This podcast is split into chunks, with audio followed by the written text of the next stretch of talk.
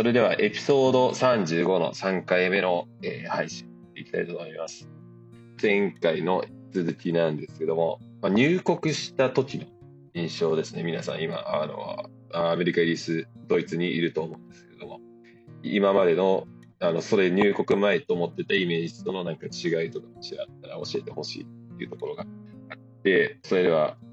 ひとしさん、お願いします。はい。入国前のドイツのイメージは比較的治安がいいっていうところが、あの僕の中で特に強く思ったところだったんですけど、まあそれは比較的その通りかなと思っています。もちろんドイツも都市によるんですけど、今いるハイデルベルクはかなり、まあ、なんていうんですかね、本当住みやすくて、はい全然スリとかそういう話とかも全く聞かなくて、日本の郊外と郊外歩くのと、まあ、夜も普通に歩いてるんで、あの日本の郊外とかとあまり変わらない印象かなですね。まあただ全然日本と違うところで言うと、あの日曜日とか祝日はスーパーが全部閉まってしまって、あの食べ物が買えないので、まあ土曜日にこのことを忘れて買い物を忘れると、まあ、お腹が空きますっていう。ね、本当に。まあ、それが、とにかく覚えてなくちゃいけないことですね。土曜日は買い物しなくちゃいけないっていうのを忘れないようにいつもしています。ああと、ちょっとこれは今に限った話なんですけど、あの、思ってたより寒くて、寒いんですけど、あ電気ガス代が今高騰してるじゃないですか。まあそれのせいで、はいあの、大家さんが家によっては、あの、セントラルヒーティングを止めてる場合があって、で寒いんですけど、セントラルヒーティング止まってるから暖房つけられなくて、まあ、いろいろ着込んで、あの、寒さをしのぐみたいなことを私はしていました。えっと、じゃあ、小山さん、どうですか？マジソンの印象とかイメージ、違いみたいそうですね。入国前はあの LA に住んでるやつに散々脅されてきたんで、あの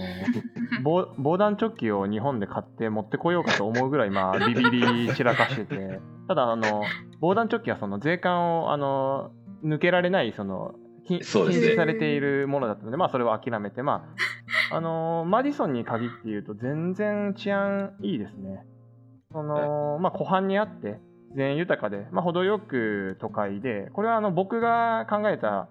例えではないんですけど、あの吉祥寺の街を砕いて、その軽井沢の全域に散らばらせたような感じなので、あのな。まあ、そうそうなんですよね。だから、車がなくても安全に生活できるとは思いますね。ちょっと夜が遅くなっちゃうこともあるんですけど、今のところはあの危険を感じたことはないですね。唯一あの危険を感じたのが、あの隣走ってる車があの看板にあの突っ込んでっちゃったっていうのは少し怖かったんですけど、まあ、あの それぐらいですね。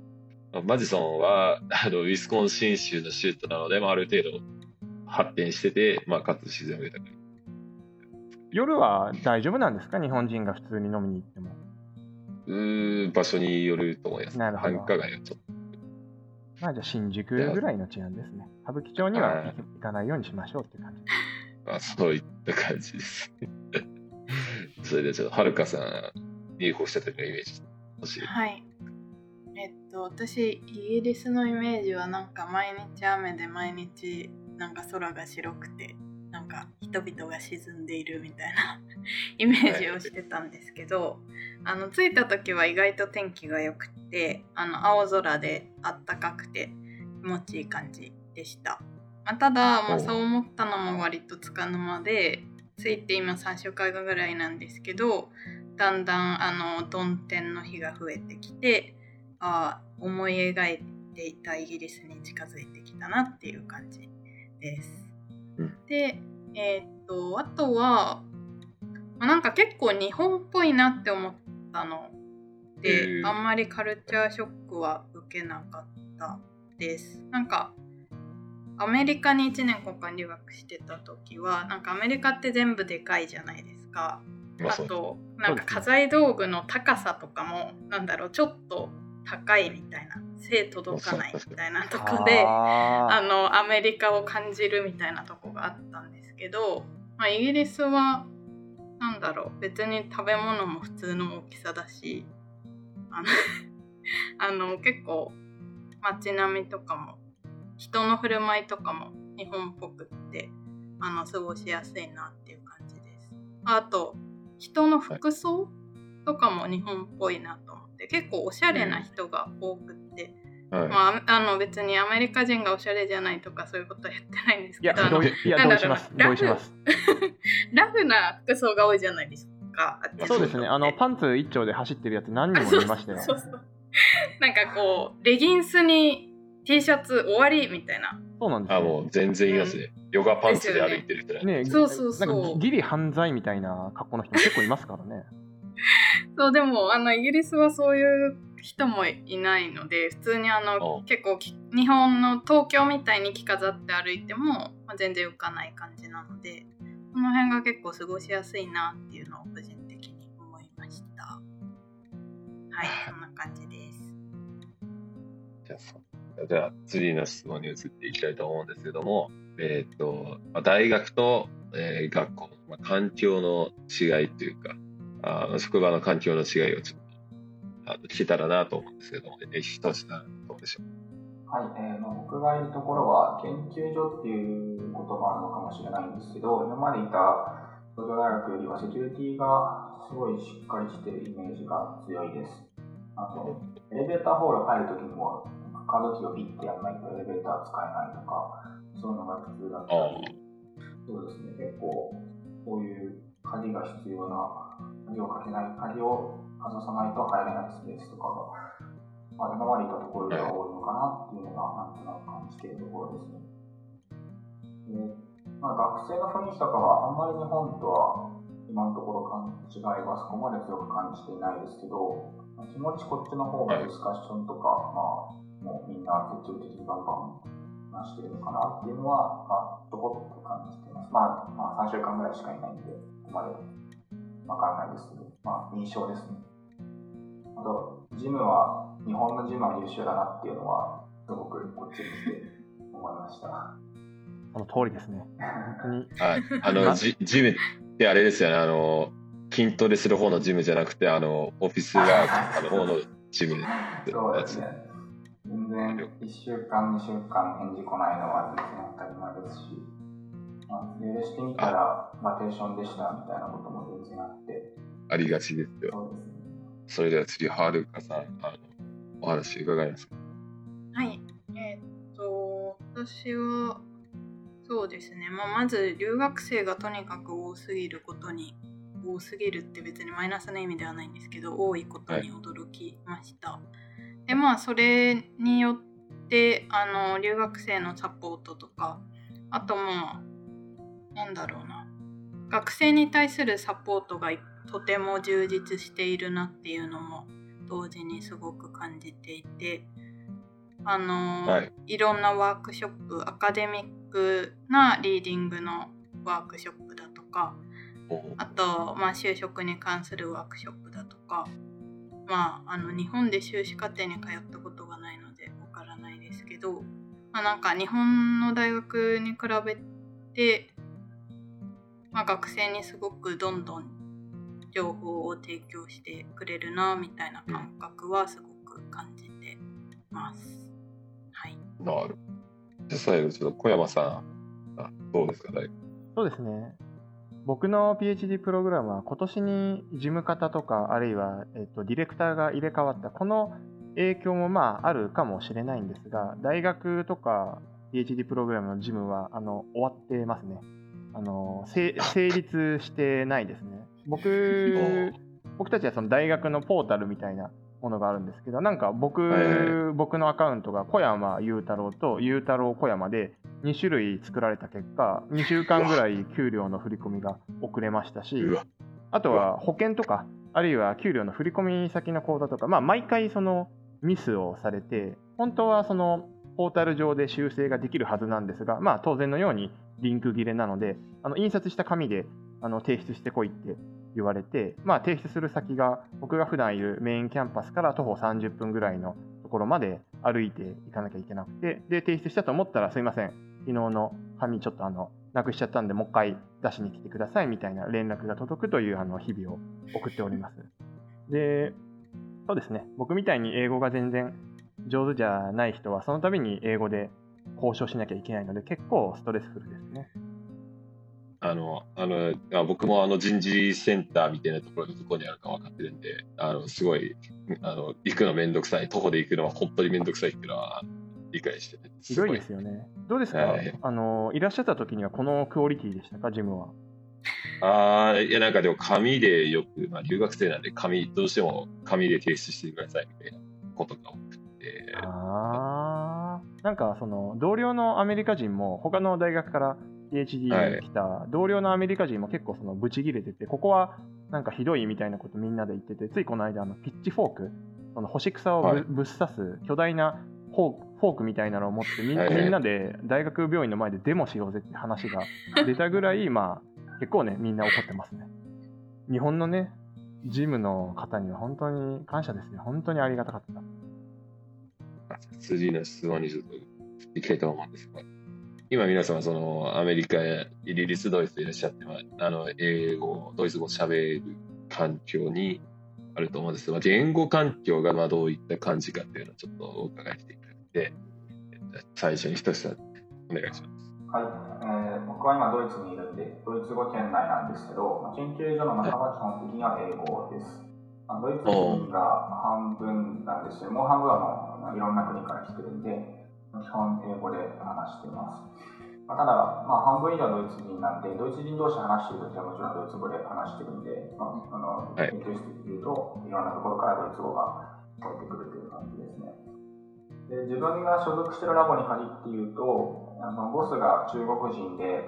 まあ、若い中国人なんで、結構中国人を雇っていて、ラボ10人メンバーがいるんですけど、半分が中国人なんですね。なので、えーとラボの中にいると、ドイツ語も聞こえてくるし、中国語もたくさん聞こえてくるっていう、そういう環境にいます。で、あまあ、英語に話をすると、あのまあ、みんなネイティブじゃないじゃないですか。全員、ほほぼはい全員、アメリカ人とか僕会ったことないんですけど、あのうん。まあ、中国、特に中国の方ですよね。中国の方、みんなすごく早口で、で結構中国なまりっていうんですか、中国なまりの英語っていうんですかね。あのはい。まあ、それが聞き取るのがなかなか大変で、あの、そうですね、リスニングにすごく苦戦しています。まあ、あと、僕、ものすごく英語が苦手で、あの、出願するときに英語の、なんていうんですかね、英語のレベルの証明書っていうんですか、 TOEFL とか IELTS とか一応出すことになってるんですけど、まあ、あれギリギリで、ドイツがん研究センターの場合だと、9 TOEFL が95点以上、あ IELTS が7.0以上を持ってから来てくださいっていうルールがあって、IELTS7.0 7.0でギリギリで出してるんで、えっと、そうですね、周りの留学生見てて自分より英語ができない人まだ会ったことなくて、そのあたりはちょっとまだ苦戦しているところになりますね。わかります。そうですね、なんかみんな英語うまいなって思いながら、過ごしてます。中国人とか韓国人の人もすごい上手ですよね、みんな。そうですね。みんな何なんでしょうね、あれ。うん少なくともリスニングは完璧なんで、ちゃんと何言ってるかはしっかり分かってて、この、まあ、だいぶ一人にはなってきましたけど、やっぱ、まだ2割ぐらいし取れないことが多いので、う。ん何回も聞き直しちゃったりっていうのが多くて、まあ、でも向こうの人たちも、まあ、英語がそこまで得意じゃないってこと多分分かってくれてて、あの、最初はみんな優しく優しくしてくれてるんで、助かってますね。さあ研究以外で、えっと、まあ、街中でドイツ語はどれくらい使われてる感じですか？街の中は、えーまあスーパーとか行くともちろん全部ドイツ語表記なので、あのはいまあリーディングスキルがあるといいのかなというふうには思いますけど、まあ、結局あの、Google 翻訳さんがいるんで、ここまで困ってないですね。Google 翻訳アプリがあの、えーオフラインでも使えるじゃないですか、あれ。えでえあそうなんですよ。ダウンロードしておくと、あのオフラインでも使えて、で、カメラ使ってかざすと、ドイツ語の部分に英語が来上がるようになるので、そういうのを使ったりとかしています。まあ、レストランとかに行っても、基本的に英語通じますね。みんなあのドイツ人大体みんな、あの、どうですかね。なんか4 50代とか、ちょっとお年寄りとかだと、英語を通じない人が多いんですけど、まあ、20代、30代だったら全然英語通じるんで、お英語のメニューを用意しているところもありますし、そんなにドイツ語、僕ドイツ語全然喋れないんですけど、あのドイツ語喋らなくても全然問題ないかなって思います。うーん。それじゃあ、はるかさん、えっとまあ、どうですか、イギリスでの英語。はい。私は日本で勉強する英語ってアメリカの英語が、はいまあ、学校教育とかだと多いと思うので私も例に漏れずアメリカ英語ばかり、あのー聞いてきたのではいイギリス英語が結構難しくてリスニングに苦戦しているところです。であとまあ、ただクラスには、えっと、留学生が多いっていうのとあと、まあ、教授もイギリス人だけじゃなくていろんな出身の方がすごく多いのであのなんだろうまあイギリス英語に限らずいろんなアクセントのリスニングを鍛えられるという意味ではあのすごくいい成長の場になるかなと思います。はい。小山さん、お願いします。そうですね、僕がいるところはアメリカの中西部に属するんですが、中西部の発音自体はイギリスの多分容認発音に近いので、とても、なんていうかな、ベーシックで聞きやすいものではあるとは思いますね。ただ、僕自身、 TOEFL に100点に届かない状態で来たので、当然のごとく苦労するっていう感じで、授業とか研究は話される内容とか単語にこちらから予想がつくので、まあなんとなく言ってることはわかるんですけど、飲み会とかパーティーとかインフォーマルな場所だと、まあ、全てが崩壊しますね。なので 基本的にはそのお酒を飲んであのよくわかんない感じになって、まあ、よくわかんない感じでごまかすっていう感じであの生きてますね。めちゃめちゃわかります。そうなんですよね。まあでもあのよく考えてみたら日本の飲み会も結局飲んでたらあの日本語もよくわかんなくなってくるのでまあ一緒かなって思ってますね。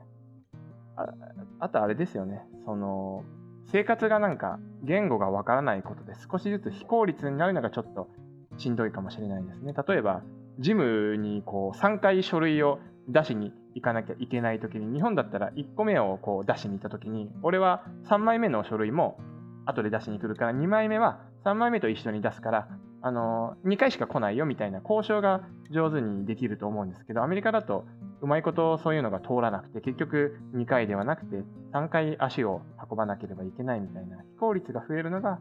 少しあのしんどいですね。昨日、あの、中西部アクセントが容認発音に、イギリスの容認発音に近いっていうところなんですけど、あれは割と結構違うんですけれども、アメリカのニュースとかでえー一般的に使われているアクセントは、えー中西部アクセントが、えーと主なので、あのそれでかなりあの聞き取りやすい英語っていうことは間違いないと思いますね。あは、容認発音、イギリスの容認発音っていうわけではなくて、アメリカの、えっと、まあ、まあニュースのこうベーシックな発音になってるんですか？正式というか、まあ、ニュースでよく使われる発音。なるほど、なるほど。アメリカのまあ容認発音って感じなんですね。なんで、そうなんですか？なんで中西部になってるんですか？まあ東と西のアクセントの間取ってちょうどいい感じ。なるほど。なるほど、真ん中っていうことで。それはあの、公平ですね、すごい。まあ、でそれで、まあ、まあ次を質問に移っていくんですが、あの生活環境ですね、今皆さん、こちらしていらっしゃる。まあ、住環境、交通手段とか食事とか、あそれがどういう感じなのかなみたいな、お伺いできればな、みたいなひとしさんどうですか？はい、えーまず住まいに関して言うと、今は研究所のゲストハウスに住んでいます。で広さが26平米あって、620ユーロで大体日本円で8万円くらいなので、まあ、多分東京都心とは変わらないか、ちょっとだけ東京の都心より安いかなぐらいなイメージかなと思います。まあ、ただ、ゲストハウスなんで、そうですね、期間が、あの、僕の場合3月まで借りれるのかな。なので3月までにあの普通の家を探さないといけないなと思ってるんですけど、ハイデルベルクで家を探すのは本当に大変らしくて、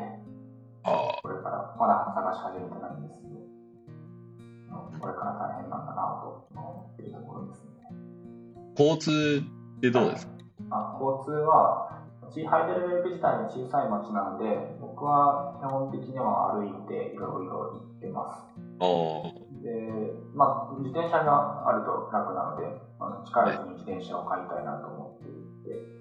でで一応トラムっていうあの路面電車みたいなものが街の中にお走っていて、それは結構本数があるので、トラムを使って、ああれですかね、東京のメトロみたいなイメージですかね。でそれを使ってる人が多いんですけど、あのものすごく揺れるので、もう個人的にはあんまりいいじゃないなっていうところです。あと、時刻表とかも全然時間通りではないので、あのあのまあ、自転車を早く買いたいなというところですね。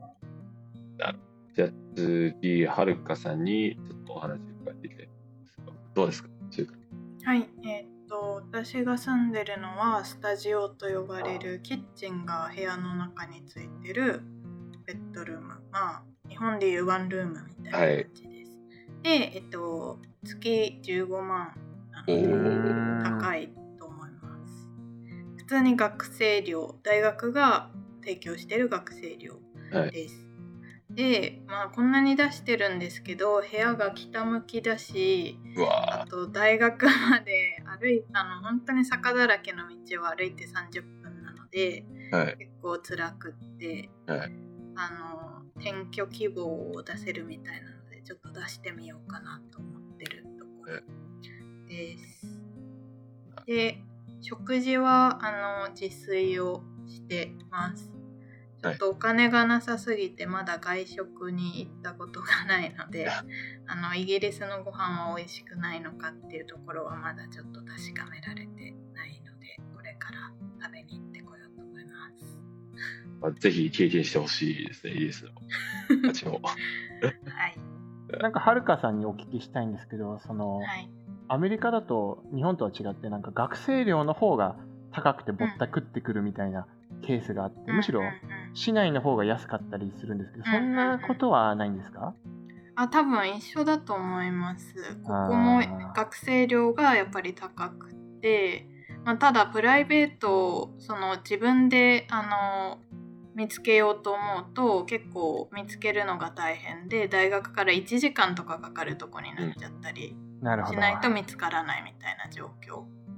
なので、まあ、住まざるを得ないっていう感じうかなーと思います。ん日本の大学寮のシステムと違いますよね。日本はお金ない学生をうんなんか援助しようみたいな気持ちを感じるんですけど、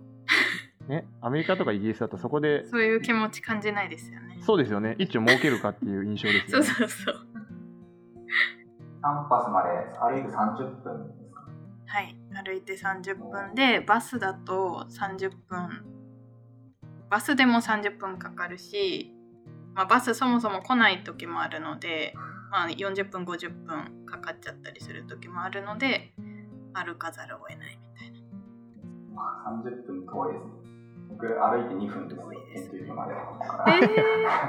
え羨ましいです。俺、俺1時間かかりますよ。マジですか？えー、うん。それはしんどい。じゃあ、そんあの、1時間かかる小山さんはどういった感じですか、1時間ってそうですね。あの、マリソン、住みよい町に今年選ばれた関係で、住宅不足がひどくて、あのそうですね僕、3ヶ月、4ヶ月ぐらい、いろんな物件にアプリケーション入れまくって、ついにはその現地に住んでる方とか、あるいはあの友人であのアメリカ国籍も持ってて、SS SSN がある人に保証人になってもらって、保証人、なんか保証力を高めたりとかして、やっと一つのこう住むところが見つかったっていう感じで、住宅がはい探しづらいですね、今はとても。で、そうですね、1年間に、まあ、ワーストケースだと、聞いた話の中でワーストケースだと10%ぐらい家賃が上がっていきますね。その長期契約をさせてくれなくて、1年とかあるいは11ヶ月とかでしか貸してくれないので、その度にあの家賃が上がっていきますね。うん。あとは、そうですね、生活でいうと物価はまあ東京都区部の1.5倍から2倍というぐらい印象で、全体的な物価はまだあの大丈夫かなっていう感じはありますね。あただご飯は結構その不満があって、スーパーで売ってる食材がなんか美味しそうなものいっぱいあるんですよ。チーズとかお肉とか。で、美味しそうだなって思うから、当然まあその美味しそうなものが調理されてあの出てくる外食はなんか美味しいのかなって思っていくと、まあ、すごくあのまずくて、なんかクラスの、なんかね、クラスのお調子者がなんか中学校の調理実習で調子乗りましたみたいな、そういう味付けが多いので、僕はその、この年になるまであの自炊をしたことがなかったんですけど、ついにあの始めました、自炊を。なので、食事は不満がありますし、まあ、住居も不満があるっていう感じですかね。なるほど。なかなか、まあ、厳しいところではありますよね。暮らしはアメリカもしかしたらあまり良くないのかもしれないですね。景色とかが綺麗っていうのはいいところなんですけど。まあ、そろそろお時間近づいてきましたので、えっ、と、次回は最終回、エピソード35の最終回になり、なるので、まあ、ラスト1回皆様、引き続きよろしくお願いいたします。お願いします。